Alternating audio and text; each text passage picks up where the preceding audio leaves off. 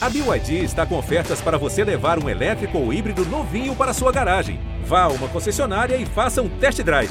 BYD, construa seus sonhos. O Cruzeiro é campeão da Libertadores. O Cruzeiro é campeão brasileiro de 2014. Existe um grande clube na cidade. Existe um ex-campeão da Copa do Brasil.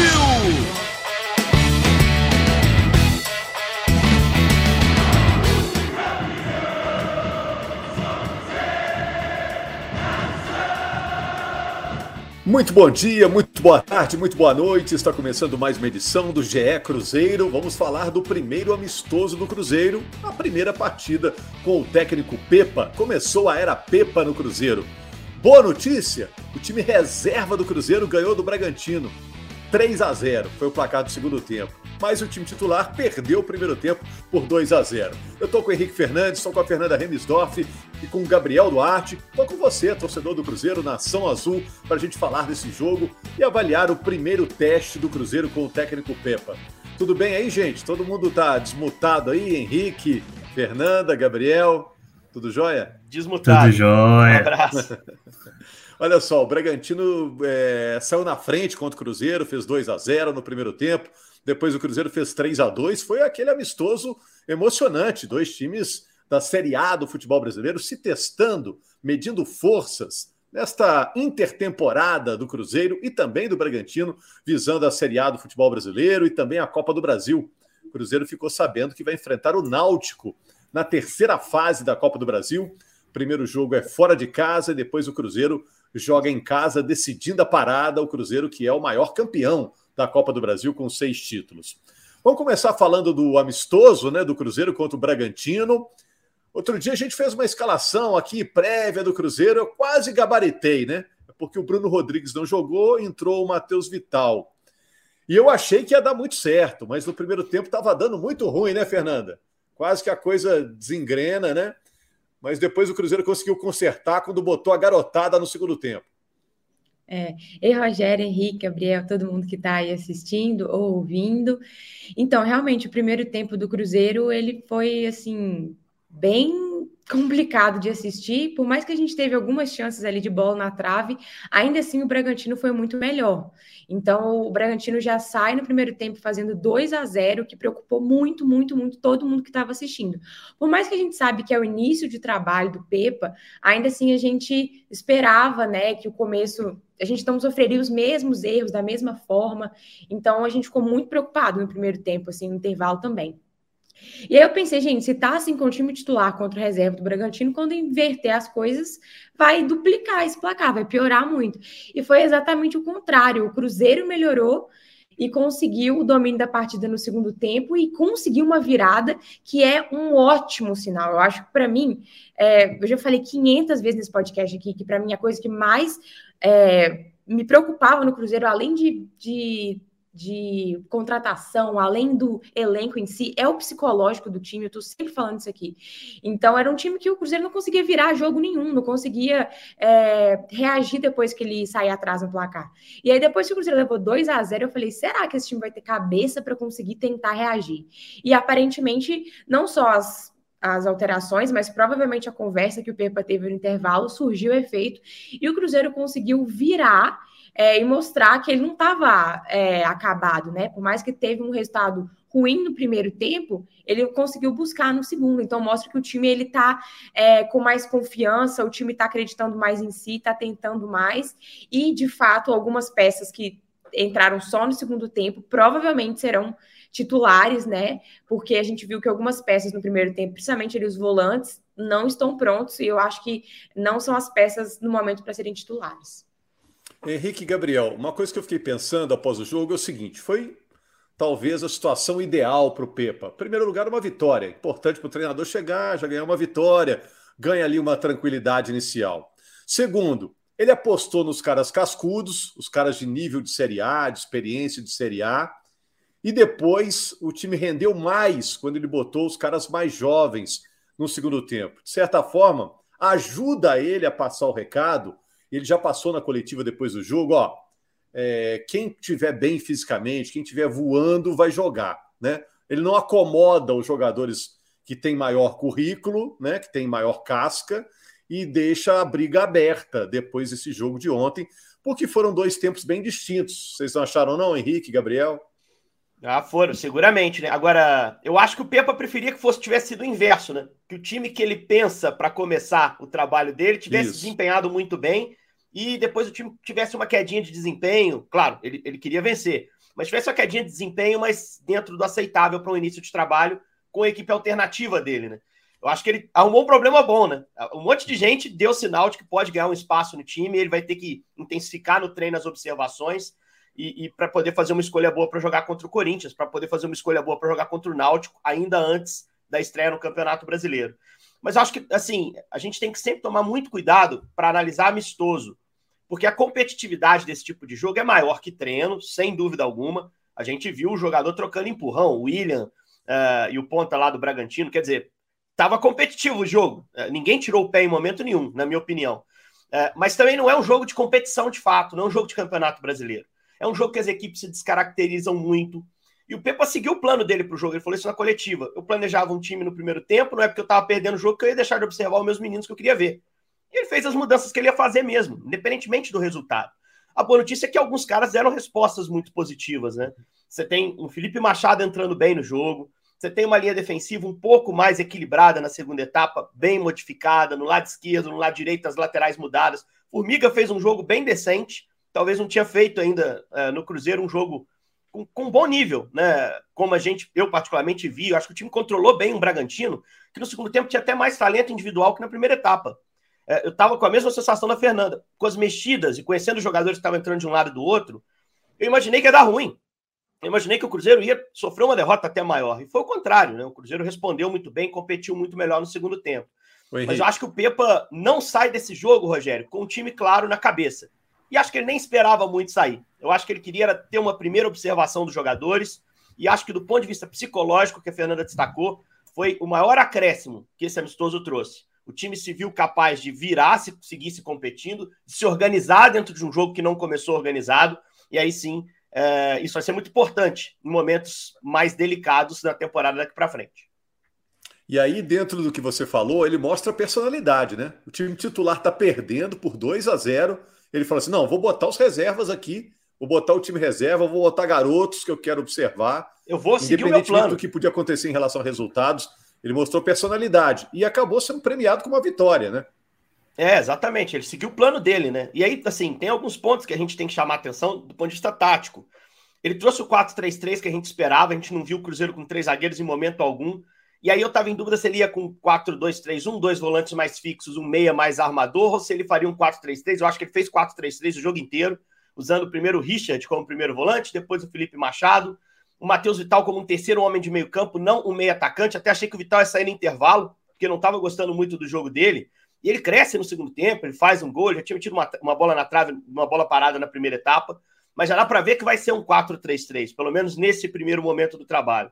E eu acho que quando o Bruno Rodrigues entrar, ele vai ter o que o 4-3-3 mais precisa, que é ponta com capacidade de abrir caminho. O melhor ponta dele, o melhor jogador dele, não estava à disposição. Isso também tem que ser pesado, né? Até para o primeiro tempo muito ruim que o Cruzeiro teve. Quando o Cruzeiro perdeu o desafogo. E, aliás, vamos fazer a correção: não foi um primeiro tempo ruim. Foi um primeiro tempo ruim a partir do segundo gol do Bragantino. Porque até o 2 a 0 o jogo estava igual, cara. O Cruzeiro tinha tido chance boa, bola na trave, uma bate, bate incrível, né? Aquela bola que o Richard dá na trave, que o goleiro Lucão do Bragantino faz milagres. Então, assim, não é um primeiro tempo também todo para se descartar. Tem que ter atenção à defesa, os volantes e zagueiros não foram bem, mas eu acho que o time também na primeira etapa, com um time que o Pepa talvez pense para levar para a temporada, esse time também deu algumas respostas boas na primeira etapa e estava desfocado do seu melhor jogador, o Bruno. O Gabriel, e a gente fica pensando, ah, tá bom, é uma vitória legal, mas tem muita coisa para arrumar, né? O próprio Henrique falou, o time não está definido, né? Eu vou te fazer sempre as perguntas mais difíceis, né, Gabriel? Pode acontecer algum outro amistoso, o Cruzeiro já está vendo outro adversário, porque vai precisar, né? É, inclusive, hoje que a gente está gravando, o Cruzeiro já acertou esse segundo teste que ele vai fazer antes da Copa do Brasil e do Brasileiro, Rogério. É um teste com juventude. Juventude está vai jogar a Série B do Brasileiro esse ano, vai ser um teste, vai ser um jogo treino, né? Não vai ser um amistoso mesmo. Mas vai ser o último teste do, do, do Pepa para estreia na Copa do Brasil contra o Náutico, né? Como você já disse, é o adversário. Eu acho que o maior desafio dele no começo é o Corinthians fora de casa, um jogo que o Ronaldo também vai estar presente, vai observar o, o Pepa de perto. Então é um, um teste também importante para ele testar novamente esses jogadores. Talvez tenha alguma possibilidade de utilizar os jogadores que ficaram fora, o Bruno Rodrigues, o Alisson, talvez já voltem, já tenham condições de, de, de, de participar da atividade. Mas foi, eu acho que o primeiro teste muito importante para ele e um resultado que também dá confiança para esse grupo. Eu acho que se viesse uma derrota e do jeito que tinha sido construído o primeiro tempo, até com o Cruzeiro com possibilidade de tomar três ou até quatro gols no primeiro tempo, eu acho que começaria muito de forma muito negativa esse, esse início de trabalho do Pepe em termos psicológicos desses jogadores, em termos de, de clima também dentro do Cruzeiro que não estava num clima tão bom desde a eliminação, desde o desempenho do time no Campeonato Mineiro. Mas eu acho que, mesmo com o Henrique falando, né, a gente também, eu concordo, é um amistoso ainda, é um teste, tinham times segurados no, no, no segundo tempo, mas acaba servindo é, de, de bom grado esse resultado para o Cruzeiro. Uma virada que o Cruzeiro não fazia desde 2020, Rogério. Desde o Mineiro de 2020, o Cruzeiro não conseguiu uma virada saindo atrás 2 a 0. Foi Tupinambás aquela ocasião, eu acho, Gabriel? É, Tupinambás. Lá no início da temporada, né, um jogo em Juiz de Fora. É. é. coisa de louco, assim. Acho que foi um jogo emocionante, assim, para quem acompanhou, né? Muito, entregou muito mais é. do que se esperava. E é importante Toda também virada fazer saiu aos 43, né? 43, gol de letra do Machado, cara. equipes da Série A, né? É isso, gol de letra do Machado com o Bilu jogando de ponta. E ele até deu uma cutucadinha em rede social, né? O Bilu falou, pô, que alegria poder jogar na minha posição. Ele vinha jogando de lateral numa passagem que é a grande oportunidade da vida dele, O cara, como o Bilu, com a trajetória dele, que é muito dar certo no Cruzeiro. Então ele queria ter a chance de jogar na posição dele. O Pesolano o enxergava de outra forma. E é importante também fazer o amistoso, o Rogério, Fernanda, Gabi, porque o, Náutico vai chegar para o jogo da Copa do Brasil jogado. O Náutico está em atividade no Campeonato Estadual. Ele joga a última tá rodada contra o Petrolina, e isso. Uhum. Ele deve confirmar a classificação para a fase final. Então esses caras vão chegar com ritmo. E o sorteio para o Cruzeiro, para mim, não foi muito bom. Eu preferia que o Cruzeiro jogasse o primeiro jogo em casa, com o time ainda procurando se entrosar, porque o Náutico é muito mais forte nos aflitos. Só perdeu um jogo lá nessa temporada para o esporte. Então, é, seria melhor para mim se o Cruzeiro estreasse em casa. Porque eu não entro nessa lorota de Cruzeiro desaprendeu a jogar em casa, não. O Cruzeiro é muito mais forte que sua torcida. Foi um, um, algo à parte aí no campeonato estadual. Talvez não tenha dado sorte nos jogos, enfim. É, o Cruzeiro vai ser muito mais forte em casa nessa temporada, eu tenho convicção disso. Mas assim, tem que estar preparado para fazer esse primeiro jogo fora e, e, com ritmo de jogo. Por isso é importante esse jogo contra o Juventude. Talvez até mais um aí para chegar firme, chegar com ritmo, assim como o Náutico vai estar, né? Queria perguntar daqui a pouco para o Gabriel sobre possibilidade de contratações, né? Porque a tal da janela tá para fechar, né? O Fernanda, olha só, é, eu anotei algumas coisas que o técnico Pepa falou depois do jogo. Falou que o time cometeu alguns erros na fase de construção, né, no início da criação da, das jogadas. Falou que quem não estiver bem fisicamente não vai jogar. Foi uma lição que ele mesmo tirou do jogo. Ele achou o jogo pegado aqui no futebol brasileiro, na, na estreia dele também como técnico no futebol brasileiro, né? E falou que vai olhar o processo, que além do resultado, as pessoas têm que olhar o processo de construção da equipe. E disse que o processo demora, né? E ele só vai cobrar nesses primeiros jogos aquilo que ele conseguiu passar nos treinos, né? Que ele não pode cobrar o que ele não passou, né? E para passar tudo vai demorar. Eu até pergunto para você, Fernanda, que o torcedor do Cruzeiro ficou chateado quando o Pessolano saiu, o torcedor do Cruzeiro gostava do Pessolano. O Pepa vai ter essa boa vontade no início ou vai ficar sempre aquela comparação? Até por isso foi importante para ele vencer o primeiro jogo, né? Você acha que vai sempre ter essa comparação ou o torcedor ainda está virando a página do assunto Pessolano? Eu acho que vai continuar tendo essa comparação por algum tempinho, assim. Mas foi muito, muito importante essa vitória dele logo no primeiro jogo. Porque, inclusive, já começaram a trazer uma comparação inversa, assim, positiva para ele. Tipo, ah, o, Pepa no primeiro jogo dele contra um time de Série A ele ganhou e o Pessolano nunca conseguiu. Como se fosse culpa do Pessolano somente. Mas, assim, é, muita gente já começou a, a, percepção do Pepa muito positiva. Já, logo no primeiro jogo já ganha de virada e com o time reserva e, enfim, o time se entregando bastante. Claro, tem ainda muitos pontos negativos para corrigir, mas é, essa vitória foi muito importante para levar a moral do Pepa e a confiança da torcida nele. Então, assim, acho que ainda vai continuar tendo uma comparação ou outra, mas eu estou vendo uma recepção muito positiva da torcida em relação a ele, é, muita gente gostando do trabalho. É, e por mais que o Pessolano tenha feito uma temporada maravilhosa, praticamente perfeita no passado, esse ano não conseguiu encaixar tanto. A gente já conversou aqui algumas vezes né, sobre algumas peças que ele mudava a posição, como o próprio Henrique trouxe do Bilu aqui. O Bilu não se sentia na posição. A gente teve Bruno Rodrigues também jogando, às vezes, fora do que é, é o ideal dele, que é no ataque, é na esquerda, geralmente.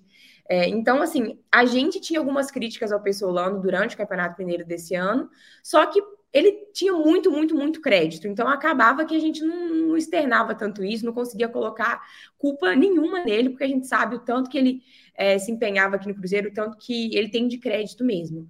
É, então, assim, a gente tem essa memória muito boa do, do Pessolano, mas ao mesmo tempo a gente conseguiu identificar alguns erros esse ano. Então, se o Pepa conseguir, é, eu vi muita gente, inclusive, falando isso. Ah, o Pepa pelo menos fez o básico, colocou cada um na sua posição. É, então, eu já estou vendo as pessoas identificarem essas qualidades nele. É, então, se ele continuar assim. Ele... Oi. Eu, eu, brinquei quando saiu a escalação, eu estava conversando com o Jaime ontem, na hora, mais ou menos na hora que o amistoso ia começar, conversando com ele no, no WhatsApp por outros assuntos. Aí eu mandei para ele o print da escalação, falei: olha que gostoso que é a gente ver uma escalação do Cruzeiro e consegui imaginar como é que vai ser o time em campo, né? Porque saía a, a, escalação do Pesolano, a gente tinha que interpretar quem é que vai de lateral. Poxa, será que são três, são dois na linha atrás? O Pepa é muito feijão com arroz. A primeira escalação dele foi muito feijão com arroz, né, Fernando? Exatamente, isso que você falou é verdade. Assim, a gente pegou a escalação e falava, ah, já entendi. Assim, eu tenho uma visão de como vai funcionar. E o Pessolano a gente não conseguia entender, e às vezes a gente falava, ah, acho que fulano vai ser isso e ciclano vai ser aquilo. E a gente errava, era um negócio nada a ver.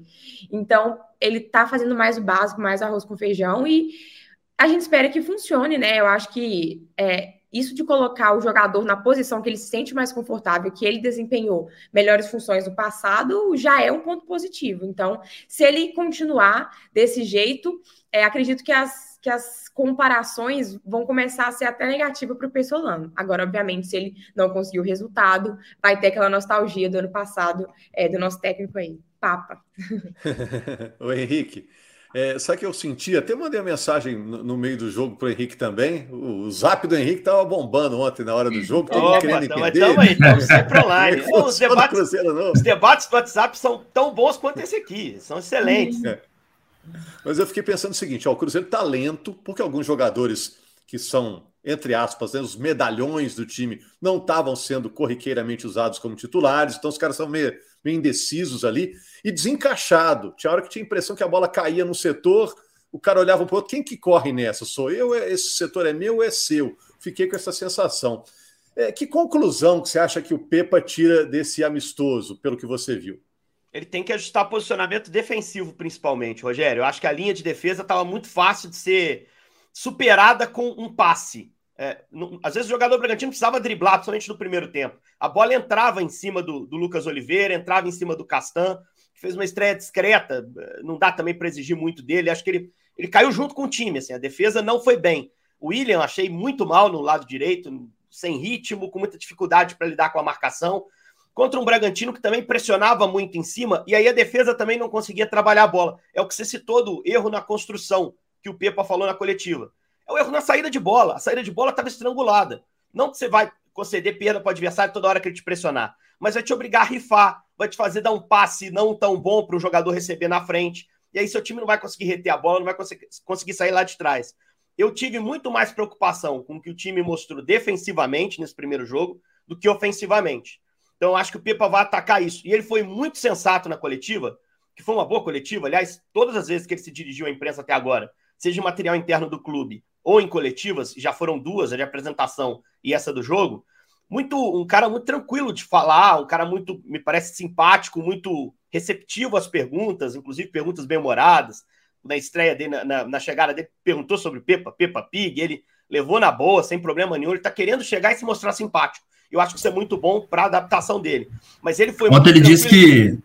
Henrique, ontem ele disse na coletiva, inclusive, que ele nunca foi tão xingado em um jogo é. de futebol lá no banco de reservas. E não era a torcida dele, né? Era a torcida do Bragantino que estava presente, mas isso é do jogo, né?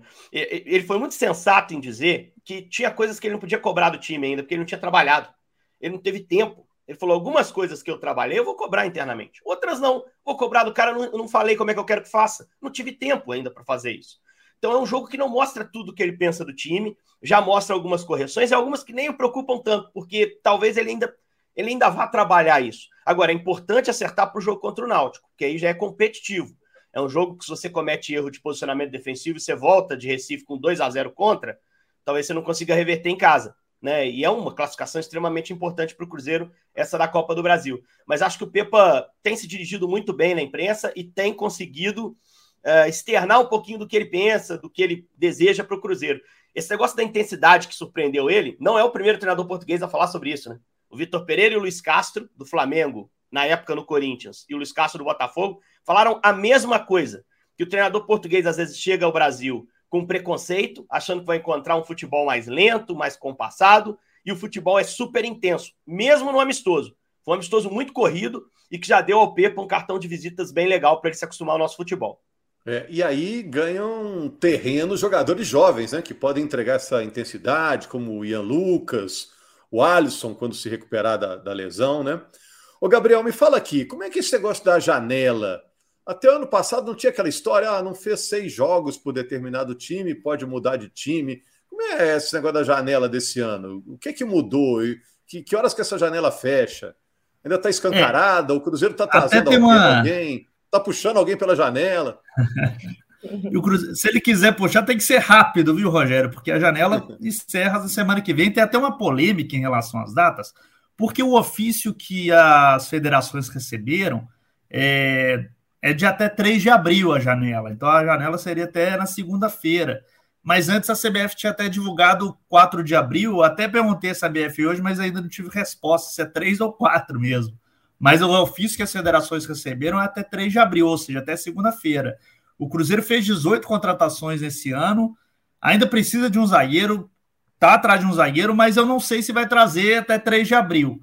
Mas ele tem ainda aberturas dentro de possibilidades para trazer esse zagueiro depois dessa janela, porque a CBF permite que jogadores que não tenham vínculo com outros clubes até o fechamento da janela, até 3 de abril, sejam inscritos depois. E ainda a CBF deve comunicar daqui a algumas horas, daqui a alguns dias, a extensão da janela para um caso específico, para jogadores que estão jogando estadual neste momento, e esses jogadores poderiam teriam um vínculo ampliado até o fim do estadual e é, depois é por poderiam... Da, principalmente, principalmente por, causa, por causa do Água Santa. Tem até explicar, o Água Santa chegou à final em São Paulo, eles não esperavam isso, então fizeram contratos até o fechamento da janela, até um pouco antes que isso. Então, para o Água Santa ter time para jogar a final, a CBF prolongou um pouquinho, né, Gabi? É, isso Exatamente. vai dar o Cruzeiro Ainda não um foi oficializado, mas parece é, que Daqui a pouco e, vai ser oficializado pela CBF. E é um pouquinho mais de manobra só para esse tipo de caso, para os que estão nos estaduais. Né? Então, tem esse caso Água Santa, tem a Copa do Nordeste, que força alguns estaduais a, a se prolongarem um pouquinho mais no Nordeste. A gente está falando do Pernambucano, ainda está na última rodada, primeira fase. Então, por isso ela fez essa adequação. Mas é uma margem pequena de jogadores, né, Gabi? A maior parte dos jogadores, o Cruzeiro tem que fechar até dia 3 ou 4. Não tem papo. Exatamente. Se não fechar até dia 3 ou 4, só em julho, quando a janela abre de novo, né? É, abre em julho termina em agosto, a segunda janela. E o Cruzeiro tem que correr realmente contra o tempo para buscar, acho que principalmente o zagueiro Henrique. É mais a praia do Henrique, mas o Cruzeiro, pelo menos, tem a grande necessidade, acho que ainda de um zagueiro. Tem quatro zagueiros à disposição. O Reinaldo está machucado nesse momento, né? Os jogadores de base, que talvez ele teria também à disposição, que é o Everton, também está machucado. Tem o Pedrão, mas que não foi utilizado pelo Pesolano esse ano eu acho que é a principal carência do time, mas ainda tem talvez reforçar um, o ataque, talvez um jogador que possa brigar também acho, com o Gilberto, aquela zaga, posição, Gabi, e lateral pra... também, porque tem só dois laterais à disposição para cada lado.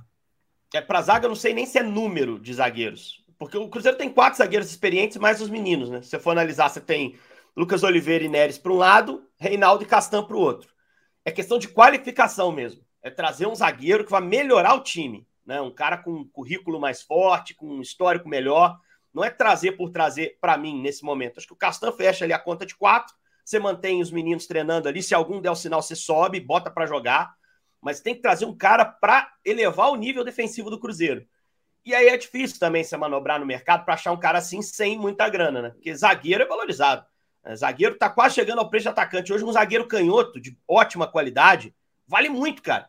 Bahia tentou tirar o Vitor Cuesta do Botafogo, o Botafogo precisou aumentar o salário dele para quase 800 mil reais. Então não é fácil trazer esse jogador que eu acho que vai é, competir, fazer com que o Cruzeiro seja mais competitivo, que é um zagueiro de um nível acima. Não é nem questão de número. Bom, foi uma boa vitória, né? 3 a 2 em cima do Bragantino, que é time de Série A, a gente já falou, time que disputou a semifinal do competitivo Campeonato Paulista, e agora o Cruzeiro começa a pensar nesse jogo treino contra o Juventude e depois tem primeiro, né, Fernanda? Copa do Brasil contra o Náutico, né? Fala de Copa do Brasil, Fernanda abre o sorriso de orelha a orelha, né? Que o Cruzeiro manda na Copa do Brasil. E depois o Brasileirão, que é um jogo enjoado, né? Pegar o Corinthians, né? Lá em São Paulo, né? Muito jogo fora de casa, né? o Pepa vai passar por esse teste de fogo também, né, Fernando? É, ele vai ter, então, os dois primeiros jogos assim, importantes da temporada, jogos valendo, né, da Copa do Brasil e do Brasileirão fora de casa. É, nos aflitos, realmente, é muito difícil a gente encarar o Náutico, mas eu estou tentando me apegar ao histórico positivo, né, que a gente tem, que a gente não perde do Náutico desde 2009, né, foram, foram 11 jogos desde então, e a é. gente ganhou 7. Náutico que está na Série C, né, do futebol brasileiro. Né? Caiu, né? é, tá na Série C. E, e a gente, a vez que a gente enfrentou o Náutico na Copa do Brasil, a gente foi campeão em 1993. Então, tentar se apegar aos pontos positivos. Ano passado a gente goleou o Náutico, né, 4 a 0 que foi um dos jogos mais legais de assistir, né, que a gente viu o Cruzeiro dominando a partida inteira, a, maior goleada, ou talvez a única de mais de três gols que a gente fez, né, ano passado, no Campeonato Brasileiro. Te, teve então... Novo Horizontino na reta final também, né? Também foi goleada, ah, mas aí já tinha subido. Essa do Náutico foi a é. mais legal no Independência, foi. sem dúvida que a gente estava até falando, gente, o Cruzeiro vai ser campeão, não vai, não vai golear ninguém. Aí foi lá e goleou o Náutico. A gente quer foi tudo bem... também, né? É, não, é... só ganhar no CF, mete quatro aí, a gente vai respeitar. Ser. Aí mete quatro só uma vez, mete mais quatro aí, pô, aí mete quatro é. de novo. Então, assim, o Náutico a gente tem uma, uma, um histórico bom, então a gente está se apegando a isso, mas de fato não vai ser um jogo fácil, tem que encarar com muita seriedade, até porque a gente já falou aqui que o Cruzeiro tem problemas defensivos e vai ter que consertar isso para jogar contra o Náutico, né? E contra o Corinthians, mais ainda, né? Que é um time de muita mais qualidade, um time com muito mais investimento, um time aí é, que joga competições internacionais. Então, o Cruzeiro vai ter que melhorar bastante para poder enfrentar o Corinthians. Mas, assim, a gente sabe que no futebol também não é porque um time é muito, tem muito mais dinheiro que o outro que já está garantida a vitória, não. Acho que dá para o Cruzeiro competir sim, se organizar esses defeitos, né, esses probleminhas que a gente está tendo. É, enfim, e eu, quando penso em Arena Corinthians, eu só lembro da final de 2018 da Copa do Brasil, estava lá, inclusive saudades. Então a gente está tranquila na área. Rogério. Você viu que a Fernanda tem memória boa, né, Gabriel? Lembrou da vitória do Cruzeiro sobre o Náutico em 93, viu? Você jogar Cruzeiro e Copa do Brasil também, viu? Cruzeiro e Copa do Brasil na mesma frase para um cruzeirense é levantar a bola também, né? É, lembrança boa vem assim.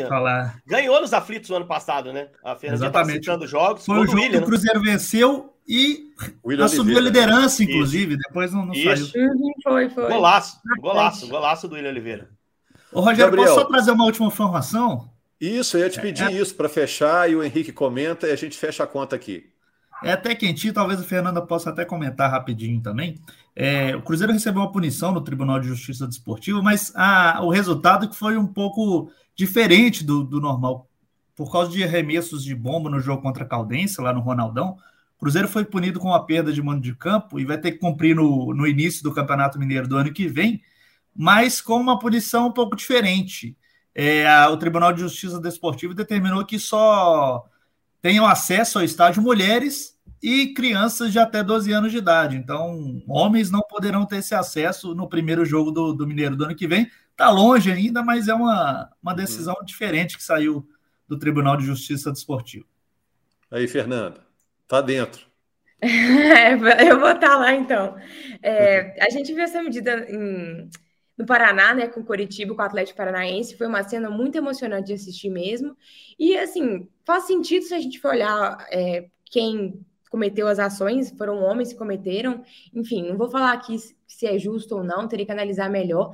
Mas vai ser interessante a gente assistir isso. As mulheres com certeza vão se sentir mais seguras, né? Porque a gente já tem da questão de assédio em estádio, então saber que a gente vai poder circular mais é, seguramente é um, um, ponto interessante ouvir só a voz feminina lá gritando, porque é, a torcida feminina do Cruzeiro é muito forte, é muito apaixonada, inclusive eu diria que é uma das que mais investe. Eu participo de grupo no WhatsApp de de camisa do Cruzeiro, assim, só de mulher, e tem, assim, centenas de mulheres que gastam, a gente gasta o salário inteiro comprando roupa do Cruzeiro, inclusive, ó, uma, um, um recado pro Cruzeiro aqui, faz mais produto feminino, camisa, treino, camisa de treino, de viagem, tudo que vende, a gente quer comprar, então faz mais. É, então vai ser bem interessante assistir, eu não tinha visto essa notícia, é, enfim, é, obviamente eu não estou feliz porque o Cruzeiro recebeu uma punição. Isso é péssimo. Eu espero que a torcida não continue tendo essas ações para gerar punição. Mas vamos ver como é que vai ser. Vai ser interessante de assistir. É isso aí, né, Henrique? A gente, como disse a Fernanda, não pode perder de vista que o Cruzeiro foi punido por ação de torcedores. É importante quem está no estádio denunciar, até para provar que a grande maioria é, está em desacordo com aquilo, né? Jogar objeto no campo, Claro. Não tem nada a ver. É um espetáculo que tem que ser seguro para todo mundo, né? Do mesmo jeito que caiu uma bomba no campo, podia ter caído em cima de um torcedor que estava ali dois metros para trás, né? Exato, exatamente, né? Um torcedor, de um atleta, a gente não pode esperar acontecer algo mais grave para tomar as medidas. Mas eu gosto desse tipo de punição porque estádio vazio é um saco, né? Ninguém aguenta estádio vazio. A gente passou por isso, foi obrigado a passar por isso. Durante uma temporada inteira, no período de pandemia mais, mais forte, né? Uh, a gente não quer voltar a viver isso. A gente quer torcida no estádio, seja feminina, masculina, ideal é que estejam todos as, os gêneros lá representados. Mas, assim, é, punição com torcida é muito mais interessante para a gente que está lá transmitindo espetáculo, para quem vai poder ver de casa e para os jogadores também, sem dúvida alguma, né? Então, acho que é, um, é, uma evolução desse, desse momento de punições às torcidas, que tem que continuar acontecendo a cada, a cada ato, ato errado, né? E, e acho que, que foi um bom, uma, boa, uma boa medida da Federação Mineira. Já tinha sido feito lá no Paraná, o que é bom tem que ser copiado. É isso aí. E as mulheres vão dar mais uma vez, mais uma vez, né? Uma lição de civilidade para a homaiada, né? Com certeza que tem. Vou te falar uma coisa: cada homem aprontando aí no estádio, entrando em campo com criança para arrumar confusão. Enfim, não foi no jogo do Cruzeiro, mas escandalizou todo mundo, né? Ô, gente, muito obrigado ao Gabriel, a Fernanda, ao Henrique, obrigado também ao Bruno Mesquita na edição, a Laura Rezende, que também está aí nos bastidores. E a gente volta na semana que vem falando do Cruzeiro, para você, torcedor do Cruzeiro, saber informações e também opiniões sobre esse momento do Cruzeiro. Tá chegando a hora da Copa do Brasil e do Brasileirão para o Cruzeiro. Combinado? Abraço, Nação Azul.